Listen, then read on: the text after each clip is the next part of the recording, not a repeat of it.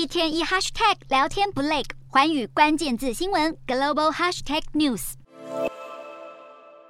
印尼 G20 领袖峰会落幕。峰会期间，除了美中领袖重头戏拜习会外，随行拜登的美国财政部长叶伦也在十六日和中国人民银行行长易纲会谈两小时，聚焦两国宏观经济前景与金融发展。这一场会谈是美中政府自佩洛西访台、两国关系降至冰点以来首次最高级别财政官员会晤。讨论议题包括持续飙涨的能源和大宗商品价格，以及市场波动所造成的严峻挑战。美方官员表示，叶伦担心美中未来对抗关系恶化会演变成剧烈的经济冲突，因此把会谈重点放在维持美中两大经济体的关系稳定。拜习会后，美中两国政府同意重启外交与经贸经济团队的沟通管道。美方官员也表示，叶伦和易纲两人坦率交流，气氛正面，相当具有建设性。本次 G20 峰会，美中一系列的场边会议，虽然有望给陷入紧张的美中关系带来缓和，却可能还是免不了两大国未来拓展政治与经济影响力时爆发利益冲突。